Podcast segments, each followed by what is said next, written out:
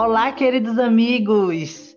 Bem-vindos a mais um Rolê dos Mitos. Comigo, Enan Nogueira, direto do coração da Amazônia, para a casa de vocês aí do Brasil e de fora do Brasil, quem sabe, né? Quero saber. E também abrilhantando o nosso podcast sempre, o querido, maravilhoso, magnânimo autor Ali Silva. E aí, Alisson, como está por aí, meu amigo? E aí, Ana? Bom, por aqui está tudo tranquilo, né? A pandemia e agora o lockdown na fase, fase praticamente roxa aqui em São Paulo. Mas tá tudo, tudo bem, né? Eu tô em casa, seguindo como tem que seguir. E eu já fiquei sabendo que esse episódio vai ser bem interessante, né? É o nosso sexto ou sétimo episódio, eu não lembro mais. Eu vou saber quando eu colocar lá subir na plataforma. Sim, então, meu querido amigo, vamos iniciar aqui começando com o nosso tema de hoje, gente. O nosso tema é as bruxas do Brasil. Vamos falar é, Barra Cuca, né? Em especial, a gente vai dar uma frisada nesse personagem que estava é, presente na Cidade Invisível, a série da Netflix. E vamos dar uma passeada aí sobre tantas mulheres aí que são bruxas ou não são. Talvez a gente vai trabalhar com o conceito dessa palavra, vai variar um pouco durante o nosso podcast, tá bom? O Alisson me traga aí no nosso episódio de hoje, que nós estamos falando de folclore brasileiro, traga aí as notícias da floresta. Opa, pessoal. Bom, novamente, como todo início de episódio, né? Venho trazer os avisos e vou começar agradecendo a nossa assinante, a Sabrina das Águas, porque ela está contribuindo com o nosso podcast lá no Catarse. Então, se você está gostando do nosso projeto, dos nossos episódios, basta você ir lá no catarse.me barra dos Mitos Podcast e contribuir da melhor forma possível. Ah, mas eu não tenho dinheiro para ajudar, uai. Então, tente divulgar com seus amigos, compartilhe para avô, para sua avó, para a vizinha fofoqueira, para todo mundo aí da sua cidade, que assim você vai conseguir nos ajudar a alcançar novos ouvintes. Segundo aviso, nos siga nas redes sociais. Nós temos o Twitter, que é o arroba Rolê dos Mitos, o Instagram, que é Rolê dos Mitos Podcast. Também temos um canal no YouTube, chamado Rolê dos Mitos. E agora nós temos uma página no Facebook, que ela é administrada pelo Enan. Deixar bem claro, porque agora cada um ficou com um. Eu tô no Twitter e o Enan tá no Facebook. A página no Facebook chama Rolê dos Mitos, podcast também. Só você procurar lá, curtir, deixar o seu comentário e dividir conosco a sua opinião. Nós queremos saber o que você está achando dos nossos episódios. Terceiro aviso e não menos importante. Se você chegou de paraquedas nesse episódio, tente também ouvir os anteriores, principalmente da loira do banheiro. Estou dando ênfase na loira do banheiro porque o episódio não saiu tão bem assim relacionado aos outros. Como a gente fez uma pesquisa bem bacana, então eu indico o pessoal a ouvir o episódio da loira do banheiro, porque nós explicamos a origem do mito e apresentamos o mito. Agora o Enan vai começar o nosso episódio do dia e eu já estou ansioso porque eu tenho bastante coisa para comentar sobre isso. E depois eu vou falar um pouquinho sobre as bruxas modernas na cultura pop e também livros, filmes e etc. Então, autor Alice Silva e queridos ouvintes, gente, eu quero dizer, é, iniciar esse episódio dizendo assim que é um assunto que me, me deixa muito acalentado. Eu gosto muito desse assunto porque tem a ver com a história do Brasil. Hoje, eu acredito que é um dos episódios mais nobres que nós estamos fazendo, porque é um folclore, tá bom? A, as bruxas em si, na nossa cultura, elas são folclóricas, porém é, tem a ver com a história do Brasil, tá bom? Com a história do Brasil colonial, e eu fico muito, muito acalentado, muito. É, tenho um sentimento muito bom por todas essas histórias que nós vamos contar hoje. Então, assim, É, depois o autor Ali Silva vai falar um pouco sobre a Cuca, que estava presente lá na série da Netflix. Então, aguardem aí que eu também estou ansioso aqui para saber da Cuca, que eu gosto dessa personagem. Já falei para vocês. E também quero mandar um abraço para o Emanuel, que falou comigo pelo Facebook, disse que gostou do podcast. Emanuel, obrigado pela sua participação, viu? Continue aí ouvindo os nossos podcasts. O Rafael também de Altazes, gente, olha, estão aparecendo aí os nossos fãs, né? O Rafael de Altazes também conversou comigo, falou que gostou muito do episódio de Dragões realmente, olha, um abração, viu, Rafael? Um abraço aí para Altazes, que é uma terra linda demais. Então, gente, é, eu começo esse episódio falando sobre a Inquisição no Brasil, que é um, um período histórico, né? A Inquisição, só dando uma pincelada para a gente co compreender o contexto histórico, tá bom? Tudo isso aqui que eu estou citando vai acontecer entre os anos de 1600, 1700 até 1800, tá bom? É, é um período bem interessante para o Brasil, é um período de expansão para o oeste brasileiro, tá? Período de expansão para o estado de São Paulo, para as Minas Gerais, né, e tudo isso. Então, o que acontece? Ah, o Brasil era obediente a Portugal, era junto com Portugal, né? Era uma colônia, então as leis portuguesas elas vingavam por aqui, inclusive o Tribunal do Santo Ofício, que era um tribunal da Inquisição, tá bom? É, e tinha as investigações, eles tinham os seus olheiros ali, né? Os participantes ali que eram é, podiam ser comerciantes, pessoas treinadas e padres de paróquias, é, das paróquias principais, que ficavam ali, eram treinados, né, com, a, com os olhos, né, e tal, para descobrir as bruxas e os bruxos. O Alisson e nossos queridos ouvintes, sabe o que eu descobri muito interessante é que a maioria das pessoas que foram dos, das pessoas condenadas na Inquisição do Brasil eram homens. Tu acredita, amigo? Nossa, não sabia disso não. Apesar de que na época da Inquisição teve vários homens mesmo que foram julgados, né? Tem um caso muito conhecido em Salem, Massachusetts, de um cara que foi julgado e colocaram pedras em cima dele ele tinha que assumir que era bruxo, que participou de bruxaria. Como ele não tinha feito isso, eles colocavam pedras pesadas em cima do corpo dele. No final, ele acabou sendo esmagado. Horrível. Sim, sim, sim, eu, eu já ouvi essa história né, na, na cultura. Salem tem que ser citada, né, amigo? Salem é o grande caso aí de caças bruxas. Porém, existe é, na história da Península Ibérica, principalmente, muita história de caças bruxas, fogueiras e um terror instalado realmente em relação a esse tema. Gente, nesse contexto que a gente está falando, bruxaria tem a ver com pactos com o diabo. Naquela época era assim que se pensava, né? As bruxas têm pacto com o diabo, pacto com o demônio, né? Elas têm, por isso elas têm poderes mágicos e tal. Então, é, é nesse contexto que a gente também vai falar no Brasil, tá? É, muitas pessoas foram condenadas pelo Tribunal do Santo Ofício no Brasil, porém a maioria sofria torturas, tá bom? As, as piores torturas eram os pés que eram queimados, né? E tal. E geralmente é, foram assim, em comparação com outros países, foram poucos os casos de queima na fogueira, tá bom?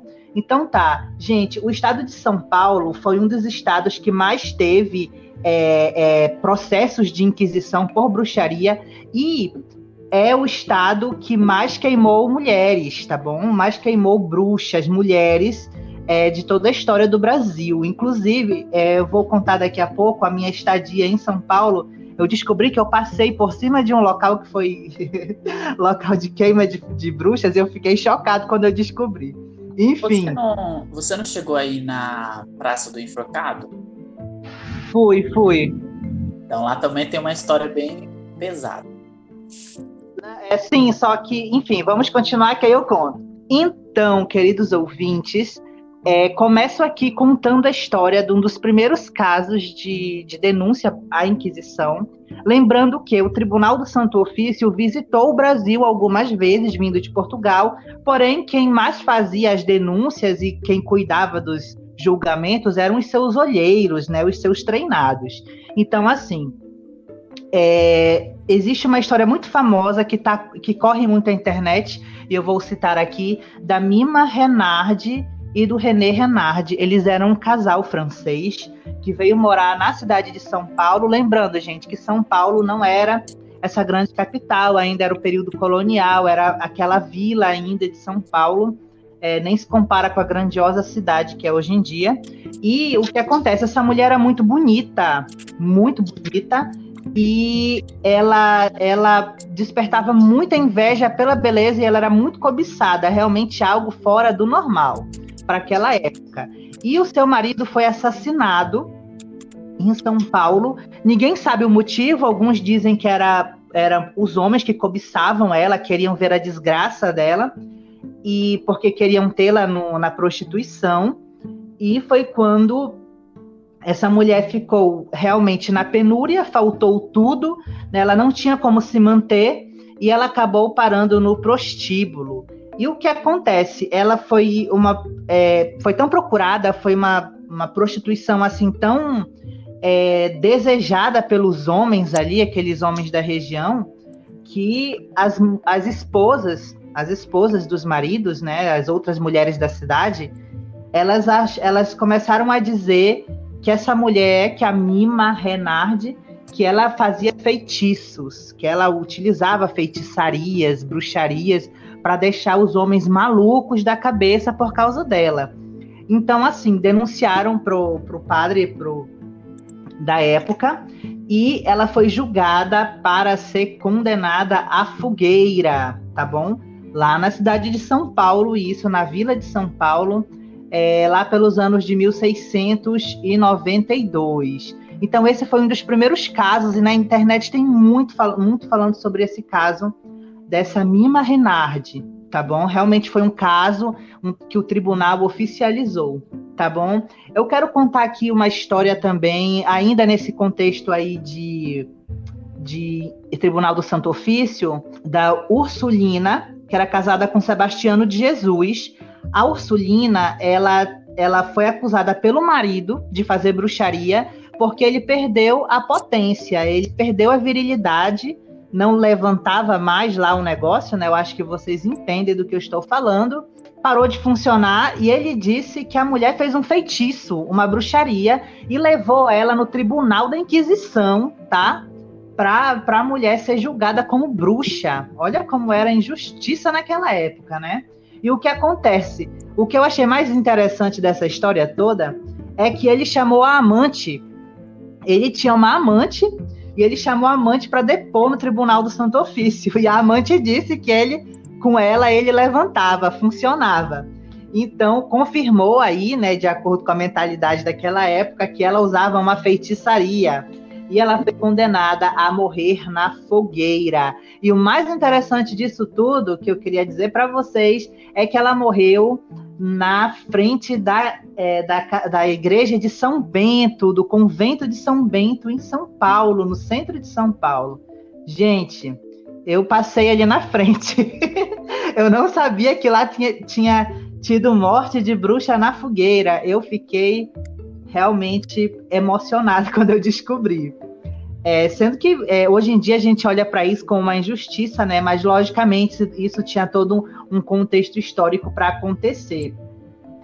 É, eu queria também citar apenas um caso é, que foi feito pelo Santo Ofício, da Teresa Leite da Escolástica da Silva, na cidade de Jundiaí, né? Porque o marido foi, o marido morreu, né? O marido da Teresa Leite. E ela tinha essa filha, a filha era Escolástica da Silva. E o marido morreu misteriosamente e disseram que ele morreu por meio de bruxaria. É, esse caso ninguém sabe como terminou, provavelmente foi em fogueira na cidade de Jundiaí, porém não foi documentado, tá? É, é, interessante, gente. Tem muito mais histórias de mulheres, principalmente, que foram queimadas na fogueira aqui no Brasil. Mas eu só queria dizer isso para vocês, é, para deixar confirmado que houve caças bruxas em São Paulo, tá bom? Isso daqui foi num período de tempo de 1600 é, e virando para 1700, tá bom?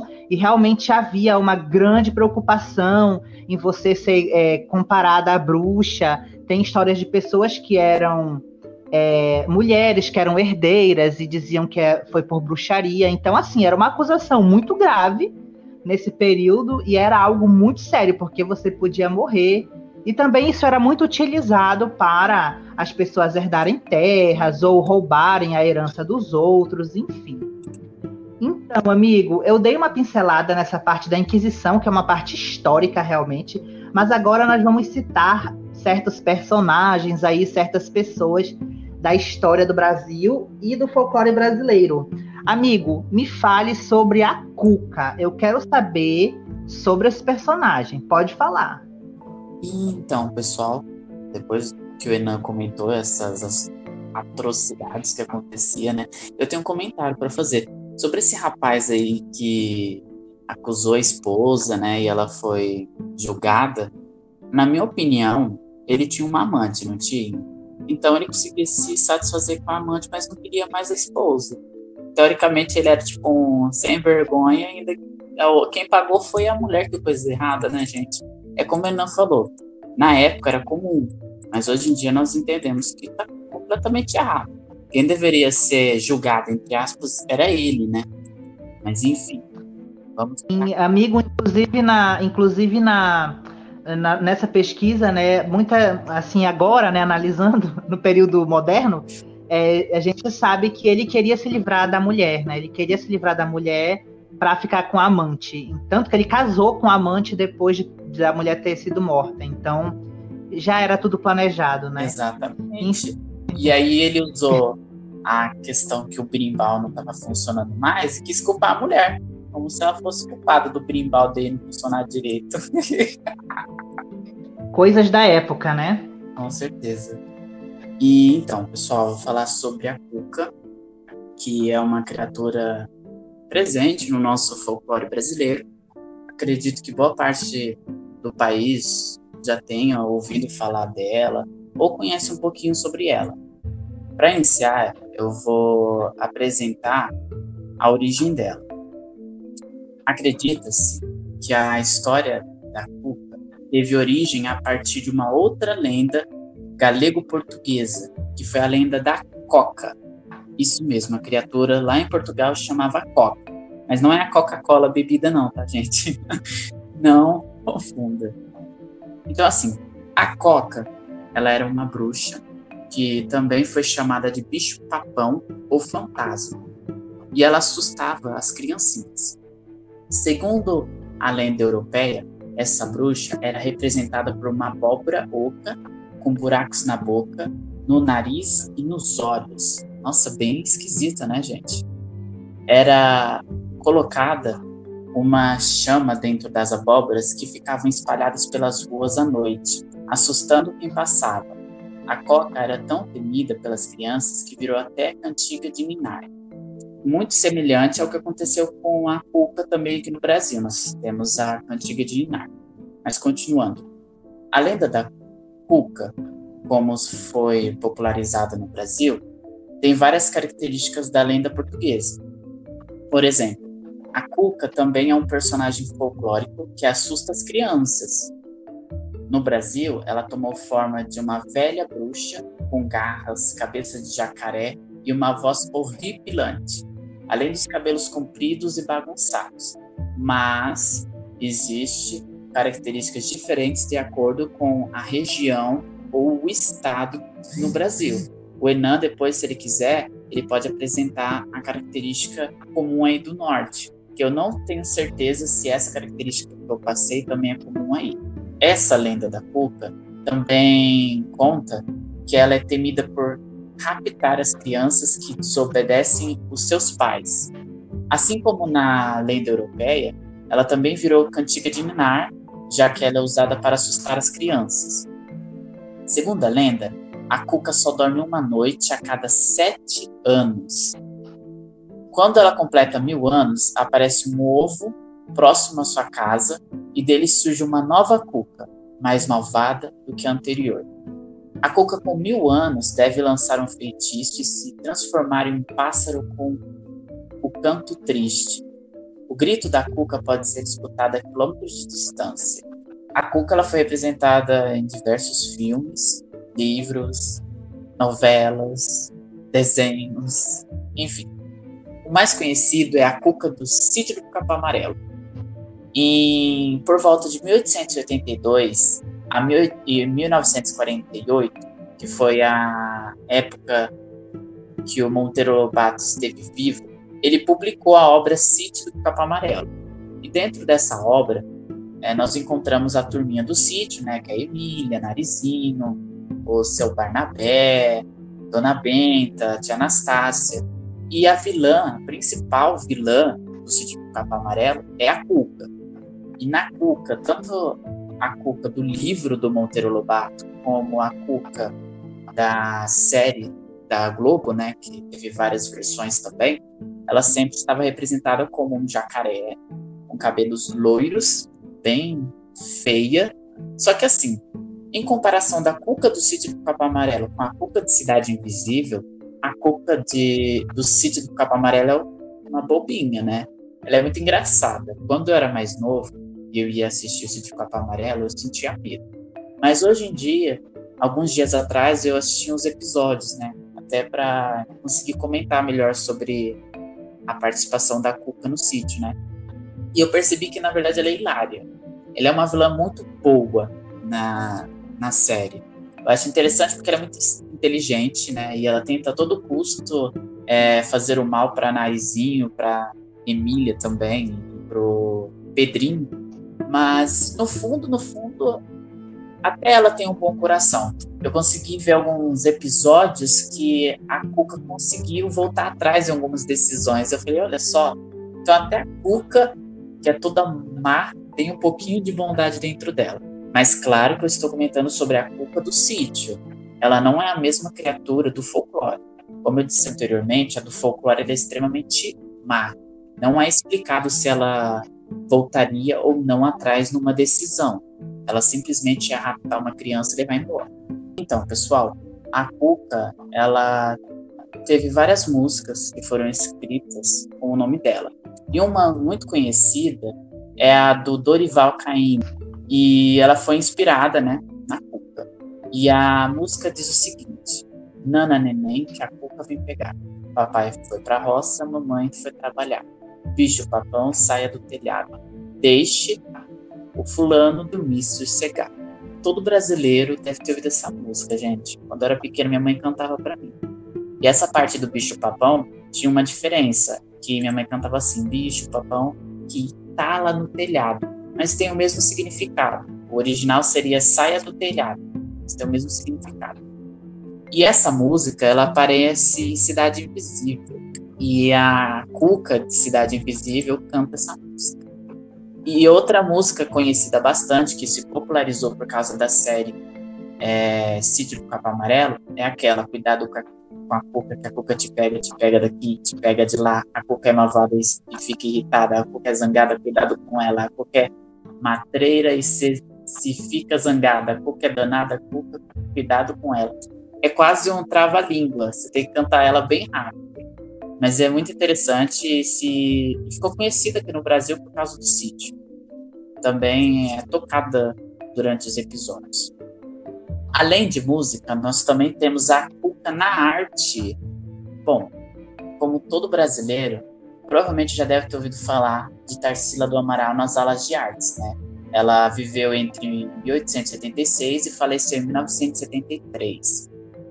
Em 1924, a Tarsila do Amaral pintou uma obra baseada na Cuca.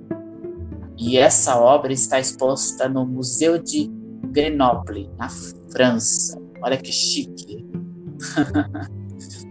e por último, mas não menos importante, vamos falar da Cuca em Cidade Invisível. Na série Cidade Invisível, a Cuca foi representada pela Alessandra Negri, que é uma atriz muito conhecida aqui no Brasil.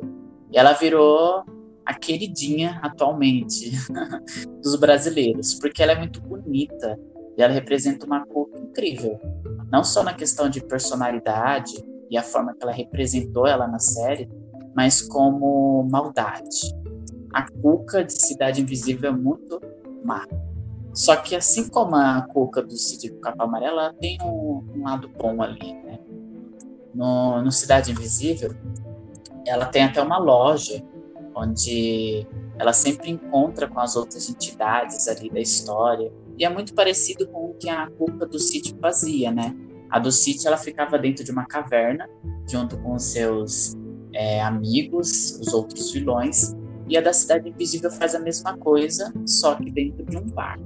Isso é muito interessante, porque tem essa referência. É um bar underground, né, amigo? Isso, é um bar assim, bem interessante. É que é frequentado por, é frequentado por aqueles estilos assim, né? Aqueles estilos mais é, sombrios, né? Meio góticos, né? Sim, sim. Mas é muito interessante. E a Cuca, ela ganhou o coração das pessoas, né? Nessa série. Eu acho que o pessoal que já gostava da Cuca por causa do sítio começou a gostar mais ainda por causa da Cidade Invisível. Tanto que tem vários memes lá. Ah, se a, se a Alessandra Negrini, como Cuca, quiser me pegar, ela pode me pegar. Porque ela é muito bonita. e por incrível que pareça, a Alessandra Negrini tem 50 anos, mas tem cara de 30. Né? Mas é isso, gente. A Cuca ela foi representada de várias formas na cultura moderna e acredito que continuará sendo, principalmente agora, porque o folclore brasileiro ficou muito conhecido. Eu não tenho certeza, mas tem uma HQ da DC que anda misturando mitologia brasileira com mitologia grega, que é a da Yara Flor, né, que é uma personagem nova deles, que é brasileira e amazônia, da Amazonas. Do Amazonas. Eu não sei se a Cuca aparece. Eu li as duas primeiras é, edições e por enquanto nós temos a Caipora e a, o Boitatá. Não, ainda não apareceu a Cuca, mas eu estou torcendo para se colocar a Cuca também na HQ, porque assim já tem um novo lugar para citar ela. Mas provavelmente vai aparecer, porque eu percebi que essas HQs falam muito da nossa mitologia. Mas enfim, para finalizar, é, eu gostaria de deixar minha opinião sobre essa questão da Cuca na cultura pop eu acho muito interessante como a história dela influencia todo mundo, porque você nasce ouvindo essa cantiga de Niná. Né? Tem que tomar cuidado com ela, para o nenê dormir, senão a cuca vai pegar ela, que o pai foi para a roça e a mãe foi trabalhar. Então, assim, é, já trabalha o psicológico da criança, né? Tipo assim, toma cuidado. Eu falo que é um aviso para a criança. Porque se você for analisar, essa música é muito semelhante também com a lenda urbana do Homem do Saco, né? A Cuca, o Homem do Saco, o bicho papão, eles dão medo nas crianças. Aquelas criaturas que se a criança sair sozinha na rua, eles iriam pegar elas. E já é um aviso para a criança, tipo, ó, não confie em estranhos, né? Não saia de casa sozinho, saiba se cuidar. É, é interessante. E o que você acha sobre isso, amigo? Amigo, eu tô olhando aqui o quadro da Tarsila do Amaral. Nossa, realmente é um quadro muito bonito. E realmente a Cuca é retratada meio que como um, né, um ser ali antropomórfico, né? Uma, uma criatura metade humana, metade animal, né? Achei bem legal. É, Tarsila do Amaral é maravilhosa, né? Ela arrasa nas suas obras de arte. E sobre Cidade Invisível, eu queria dizer assim que como o Alisson disse, realmente a gente vê na Cuca, além, lógico, da questão da maldade, né? É, a gente também vê que ela age meio que como uma mãe ali, né? De todos os personagens ali folclóricos. Então, é, ela meio que cuida, né? Da, daquelas personalidades ali, daqueles personagens, meio que protege eles, o segredo, né? Então, é bem interessante mesmo. Olha, de Cidade Invisível é o meu personagem favorito eu quero sempre digo isso, já falei, repito, tem uma pegada de American Horror Story Coven na Cuca do Brasil. Tem uma pegada ali de daquela bruxaria, assim, daquele estilo de bruxaria, daquela estética. Então eu achei, ó, super assertivo. Eu achei assim que acertou em cheio, tá bom? Então, é, amigo, podemos continuar? Sim, sim, podemos continuar. Gente, é, é, quero só dizer para vocês, agora no meio do nosso podcast, que bruxa é um conceito bem variante, tá bom? É, como falei lá no começo da Inquisição, é, o termo bruxa ele foi atrelado a mulheres que cultuavam Satanás, o demônio, o diabo, enfim. Atualmente, o termo bruxaria ou o termo bruxa, ele é mais associado. É, a gente passou por uma ressignificação do nome e bruxa atualmente significa sábia, né? Uma mulher que é empoderada, uma mulher que não vai obedecer às regras estabelecidas. Porém, é, isso tudo é uma conquista do mundo moderno, tá bom? Na antiguidade, é, esse nome era muito temido de se falar, inclusive é, não muito antigo, inclusive nas décadas de 60, 70, ainda era ofensivo você dizer para alguém que era uma bruxa, você é uma bruxa. Né? Atualmente acaba até sendo um elogio, enfim, daqui a pouco a gente comenta mais sobre esse mundo moderno da bruxaria, né? Então, gente, vamos, eu vou citar aqui dois nomes, é, três lendas de bruxas brasileiras, de mulheres que, que têm ali alguma coisa de sobrenatural associadas com elas, que a gente pode falar que é uma bruxa, tá bom? A gente pode associar o nome delas com a bruxaria, apesar da gente realmente não saber se isso é um mito ou se é uma lenda ou se é a realidade. Gente, eu vou citar aqui para vocês a famosa Dona Beija. Estamos agora falando do estado de Minas Gerais. Um abraço para o povo de Minas Gerais, viu? Nossos ouvintes queridos de lá. Então, a Dona Beija, ela nasceu ali por 1800 e tal. É, nasceu em Minas Gerais mesmo, tá bom? Não vou me alongar muito na história dela, mas eu queria dizer o seguinte: ela foi raptada quando ela era jovem e ela foi tratada como amante. Ela era muito bonita, ela sempre foi muito bonita desde a juventude e ela foi tratada como amante, tá bom? Ela foi roubada para ser amante de um é, comendador do rei, tá bom? Um ouvidor, perdão, um ouvidor do rei. E ela ficou é, junto com ele por bastante tempo até que ele faleceu. Quando ele faleceu, ela já tinha lá pelos seus 27, 28 anos. É, quando ele faleceu, ela resolveu voltar para Minas Gerais e se estabeleceu na cidade de Araxá. E lá que ela foi fazer o seu grande nome, tá bom? Ela herdou toda a herança do seu amante. Ela ficou realmente muito rica para os padrões da época. E lá em Araxá, ela comprou uma chácara que ficou famosíssima, chamada Chácara do Jatobá. Nessa chácara, ela abriu, vamos dizer assim, um bordel, tá? Mas é, eu quero, quero esclarecer uma coisa: a dona Beija, ela, ela era prostituta, ela, ela se prostituía, porém, ela era uma prostituta rica. Então, a gente pode dizer assim: ela era uma cortesã, tá? Ela era uma, uma mulher muito educada, né? Com os ensinamentos franceses, que naquela época a França que era o negócio, né? Que era o bambambam bam, bam das paradas. Então, a dona Beija ela tinha uma educação francesa muito acentuada e ela fez esse bordel, né? ela, ela virou uma cortesã muito famosa pela sua beleza. Então vinha gente de longe conhecer a Dona Beija. As festas na casa do, da Dona Beija eram muito requisitadas pelos homens da alta sociedade, ali do café, do cacau, né? desse período histórico aí do Brasil, dos diamantes, né, de Minas Gerais, assim, o ouro, né? O ouro daquela época. Então, assim, era um local super visitado pelos homens.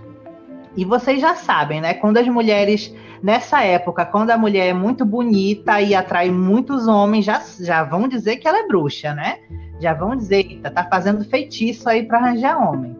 Então, gente, é, a dona Beija, ela só fazia os seus trabalhos, a dona Beija ela ficou é, trabalhando como uma cortesã né, na chácara do Jatobá, que ficou famosa, e ela era assim, os homens queriam conhecer a dona Beija, né? E detalhe, ela só fazia os seus trabalhos para o homem que ela queria. Ela que escolhia o seu cliente, dependendo aí da sua importância e do seu dinheiro.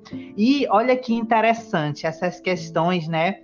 que fazia a Dona Beija. Ela tinha uma receita de uma poção. e era a poção do sim e do não. Então, o que acontecia? Quando ela escolhia um homem importante da sociedade e com dinheiro, ela chamava ele para passar uma noite com ela e dava para ele a poção do não, que ninguém sabe do que como era feita essa poção. Era a poção do não. E o homem não funcionava naquela noite, tentava, tentava e nada acontecia. Então, Dona Beija, desculpa amigo, caiu aqui o negócio. Então, Dona Beija é, fazia um acordo com o homem de que ele ia ajudar ela em algumas coisas e ela nunca ia contar o que estava, o que aconteceu entre quatro paredes. Ela ia dizer que o homem tinha sido muito bom, que a noite tinha sido maravilhosa, porém nada aconteceu. E quando ela queria ficar realmente com o homem, ela, ela queria, agradou ela, né? Ela queria manter relação com o homem, ela dava a poção do sim. Então, assim, gente, é, eu acho isso muito legal, essas histórias. E também sobre Dona Beija, ainda tenho que contar que ela tomava banho em uma nascente chamada Fonte da Jumenta. Assim que era chamada a nascente, lá onde a Dona Beija tomava banho, onde diz a lenda que era uma fonte da juventude. E toda vez que todas as pessoas que tomassem banho ali teriam a idade atrasada, né? Não envelheceriam. Ai, amigo, eu sou doido para ir lá em Araxá tomar banho nessa fonte, viu? É a nossa fonte da juventude brasileira. Gente, é, nos Estados Unidos tem a água da Flórida, né? Dizem que a água da Flórida é uma fonte da juventude. E no Brasil nós temos, lá em Minas Gerais, essa fonte aí da Dona Beija, tá bom? Onde ela tomava banho, enfim, onde ela fazia suas magias de beleza. Gente, tem muito mais coisa para contar sobre ela, mas vou encortar por aqui. É, podemos dizer que ela po pode sim ser classificada como uma bruxa brasileira, tá bom? E ela, é, é, o final da Dona Beija foi muito bom, ela terminou ainda com muita, muitas posses, é, teve muitas riquezas vindas das Minas Gerais. E continuando a história, tem mais uma citação para ser feita. Então, queridos ouvintes, a próxima citação que farei é de Dona Ana Jansen, que é uma empresária. Olha, gente, ela era empresária lá por 1860 e tantos, tá, gente? Então, para vocês verem só, né? Antigamente, se você fosse mulher e tivesse um, algum dinheiro, pronto, né? Já tinha fama de, de bruxa. Então, gente, a dona Ana Jansen, ela tem uma história de superação muito forte. Tem muita coisa sobre ela na internet. Pode pesquisar no YouTube se você se interessar pelo assunto. É, ela foi uma mulher que ela ela teve dois casamentos, ela ficou viúva cedo nos dois casamentos e ela foi herdando as, a, as heranças dos maridos. Então, com o tempo, ela ficou muito rica, tão rica quanto outros homens importantes de sua época. E ela manteve as suas fazendas. Ela tinha muitos escravos, ela manteve fazenda de cacau, de algodão, de é, açúcar, é, todas essas riquezas que tinham lá em, no Maranhão naquela época. E o que acontece? Dona Ana Jansen, ela ficou muito famosa tanto para o bem quanto para o mal. Existem vários, é, vários estudiosos divergem em relação a isso. Tem gente que diz que ela foi muito má. Eu, é, é eu associo Dona Ana Jansen como a nossa Madame Larauri, quem assistiu é, American Horror Story Coven vai lembrar da Madame Larauri, que era uma mulher que maltratava os escravos. E Dona Ana Jansen, ela tem essa fama, né? Dizem que ela empurrava os escravos nos poços quando ela tinha raiva deles, pendurava eles de cabeça para baixo dentro dos poços, emparedava eles, tanto que as suas casas, as, ela tinha muitas casas, né? Ela alugava casas casarões lá de São Luís do Maranhão. Então dizem que as suas casas tinham é, escravos emparedados, é, assim várias histórias que contam sobre isso. Dizem que ela não ela tinha tamancos franceses e ela não gostava de sujar os tamancos quando ela saía das suas carruagens, das, dos seus coches. Então ela pedia para os escravos se jogarem no chão e ela ia andando por cima dos escravos, pisando neles, com os seus tamancos. Então, assim, são histórias macabras, né? Coisas macabras do Brasil colônia. Então, gente, tem essa fama. Outros dizem que não, que ela, ela era ruim, mas não tanto, porque ela era muito mal falada por ter se envolvido na política. Ela foi participante do Partido Liberal da época, que era contra é, os portugueses do Brasil. Então, ela foi muito mal falada mesmo. Até hoje existe essa divergência entre ela, ninguém sabe se ela foi muito boa ou muito má. O que se sabe e onde entra a magia nessa história toda é que depois de sua morte, é, criou-se uma lenda, diz que Ana Jansen ainda assombra as ruas de São Luís do Maranhão. Então, quando são noites de sexta-feira, principalmente sexta-feira da quaresma, que é o período que nós estamos, é, a carruagem de Ana Jansen passeia pelas ruas, puxada por cavalos sem cabeça e escravos sem cabeça, tá bom? Que são as almas dos escravos que ela matou, que ela maltratou. Então ela foi condenada a nunca sair de São Luís do Maranhão, ficar sempre perambulando por lá eternamente, como seu castigo, porque nem o céu, nem o inferno quiseram a presença dela. Então, a dona Ana Jansen, se você se encontra com ela nas ruas de São Luís do Maranhão, ela vai lhe entregar uma vela para que você acenda, né? Uma vela para as almas, para a alma dela se libertar. E quando você leva para casa e você no outro dia vai ver a vela, na verdade é um osso de defunto, é um osso do cemitério. Então, assim, contam essa lenda em São Luís do Maranhão. E, gente, tem muito mais coisa sobre Ana Jansen, eu estou só dando uma pincelada. Ela realmente foi muito importante, ela estava presente na Revolução da é, balaiada que aconteceu no Maranhão, ela foi contra a balaiada. Então, assim, ela, ela pediu um título do Dom, Dom Pedro II e ele não deu o título para ela. Então, assim, tem muita história legal sobre Ana Jansen, bem interessante para vocês verem ela tem fama de bruxa, né? Tem fama, virou uma assombração. Tem gente que diz que vê ela nos casarões que eram dela, né? Nos palacetes, enfim. Então, a gente pode contar como uma bruxa do Brasil. E eu gosto dela porque ela está em São Luís do Maranhão, que é aqui para a Banda do Norte, tá bom? Então, agora a última citação sobre bruxas no Brasil. Gente, que país mágico esse nosso. Que país mágico de verdade. A gente tem a, em Florianópolis a lenda de bruxas, tá bom? Gente, Florianópolis é a cidade de Florianópolis, né? A ilha, que é uma ilha, é assim como São Luís do Maranhão é uma ilha também.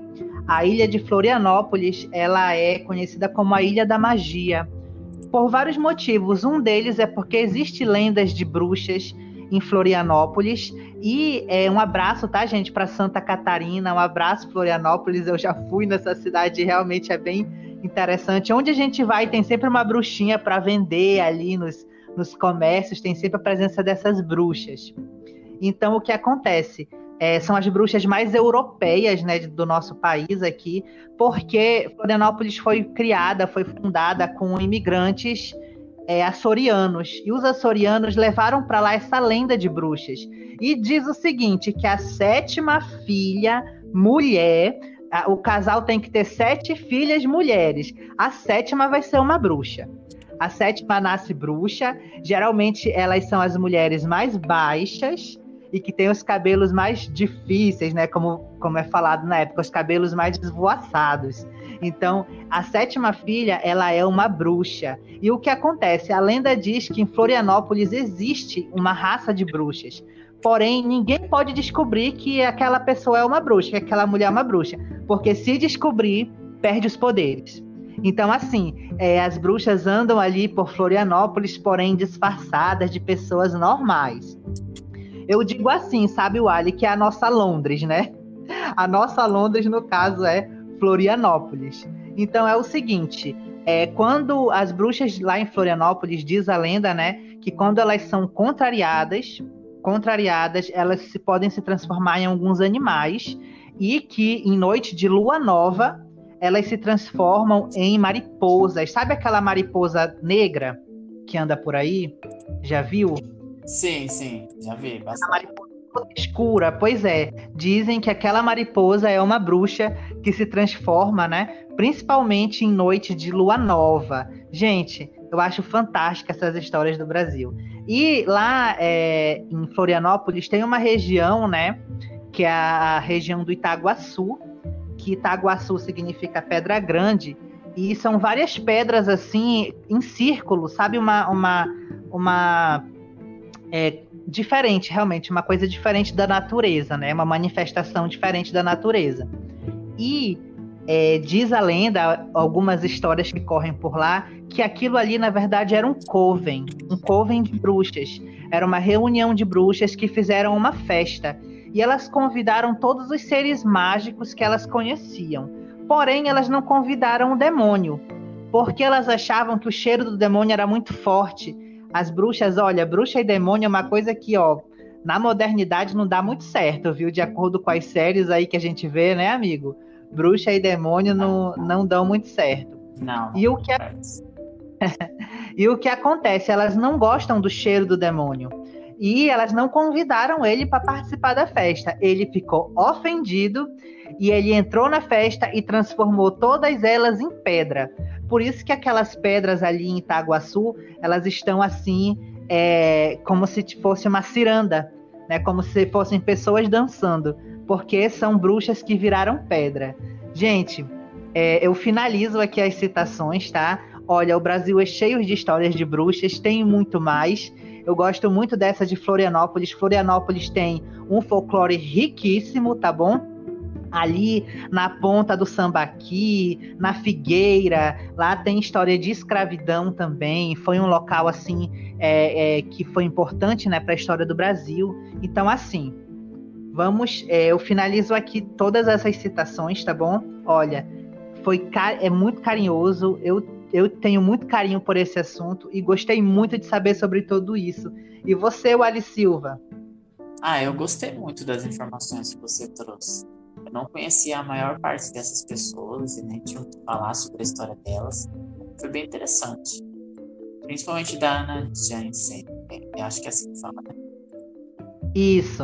Aí lá em São Luís ela é conhecida como Donana. É, junta tudo, Donana. Realmente bem interessante.